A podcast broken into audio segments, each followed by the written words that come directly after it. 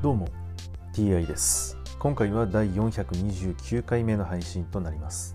テーマは引き続き新約聖書の紹介です。早速いきましょう。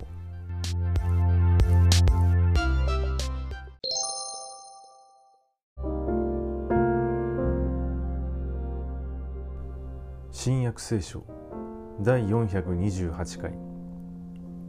今回はイエス涙を流す。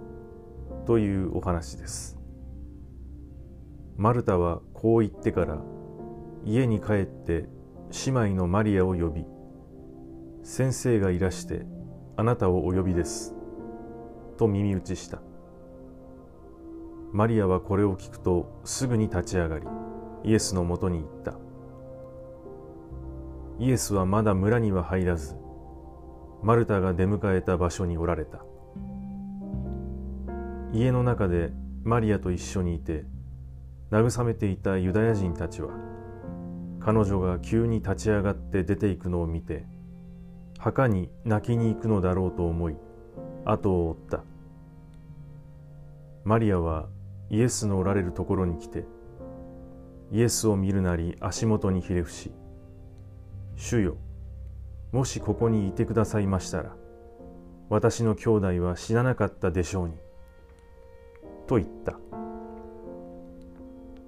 イエスは彼女が泣き一緒に来たユダヤ人たちも泣いているのを見て心に憤りを覚え興奮して言われた。どこに葬ったのか。彼らは「主よ来てご覧ください」と言った。イエスは涙を流された。ユダヤ人たちはご覧なさい。どんなにラザロを愛しておられたことか。と言った。しかし中には盲人の目を開けたこの人もラザロが死なないようにはできなかったのか。という者もいた。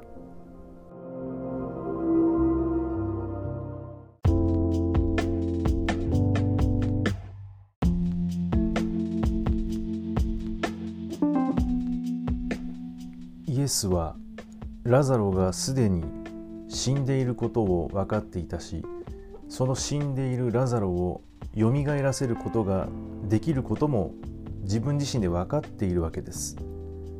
なぜイエスは心に憤りを覚え興奮したのでしょうか。